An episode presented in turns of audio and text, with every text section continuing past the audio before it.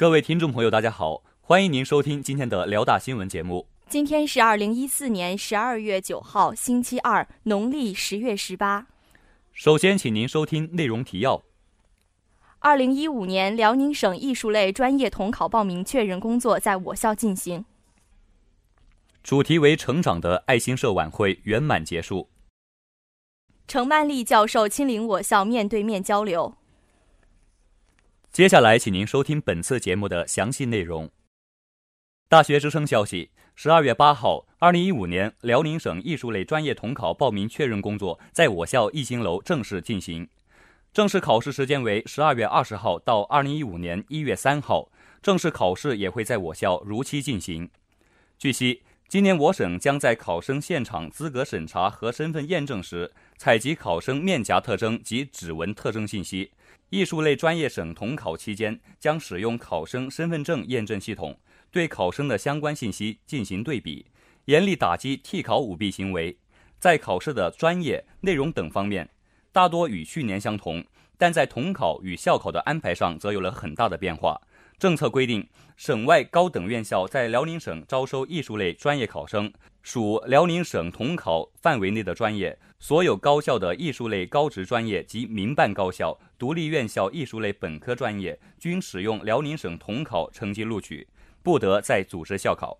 今年的考试变化，使我省艺术类专业统考的管理更加有序，严肃考风考纪的决心更加坚定，而艺术类统考的地位也将大大提高。这为我国选拔更加出色、优秀的艺术人才创造了条件。本台记者马良报道。大学之声消息：十二月七号晚六点，由我校爱心社主办的主题为“成长”的晚会在蒲河校区新大学生活动中心举行。在观众们的期待中，历时两个多小时的视听盛宴在主持人的开场词下开始了。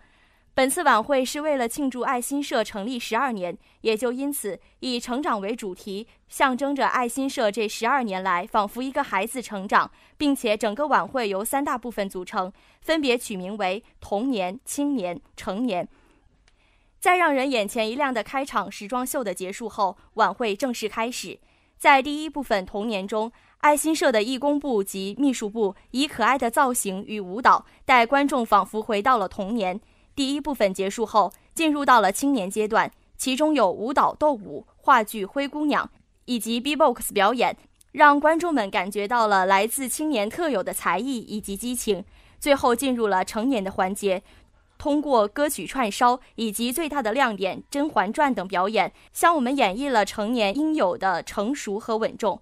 晚会到最后，通过结束曲《相亲相爱》，把晚会推向了高潮。爱心社通过这次晚会，不仅向我们展示了这十二年来它的成长变化，并且让我们看到了爱心社是一个有爱的、有家的感觉的社团。这次活动拉近了每一个社员的距离，使得整个社团更加团结。我们也祝愿爱心社在新的一年里有更好的表现。本台记者肖鹤维、宋科林、唐小雨、陈家卓选报道。大学之声消息：十二月五号下午两点半。我校非常荣幸地邀请到陈曼丽教授与我校师生在崇山校区图书馆报告厅进行了历时两个小时的主题为“中国对外传播面临挑战与对策”的学术讲座。陈曼丽教授通过这次与大家直接面谈的机会，与我们分析了他的观点。陈曼丽教授是北京大学新闻与传播学院的教授、博士生导师。他同时是中国最顶尖高校的新闻与社会发展等领域的研究人员。此外，陈曼丽教授因其在学术领域的造诣深，在很多比赛都拿过奖。例如，他的代表作《蜜蜂华报研究》填补了中国近代新闻史研究的一个空白。陈曼丽教授也获得了第四届吴玉章人文科技科学优秀成果奖和北京市第六届哲学社会科学优秀成果二等奖，以及凭借他的海外华文传媒研究获北京市第七届哲学社会科学优秀成果二等奖。这次学术讲座，他主要针对着中国在国际上对外传播上面临的瓶颈与困难，以及各方的挑战，并且指出了他的观点与对策。最后。在他的讲座结束后，给了我校师生向他提问的机会。在此互动环节，他通过解答各个师生的问题，增加了我校师生对这个方面的了解。每一个同学都沉浸在浓浓的学术氛围中。通过这次讲座，增加了我校关于这方面的知识专业性。本台记者肖鹤维报道。导播王若雨，编辑张宁倩、王林，播音楚玉峰、徐芳。接下来欢迎您收听本台的其他节目。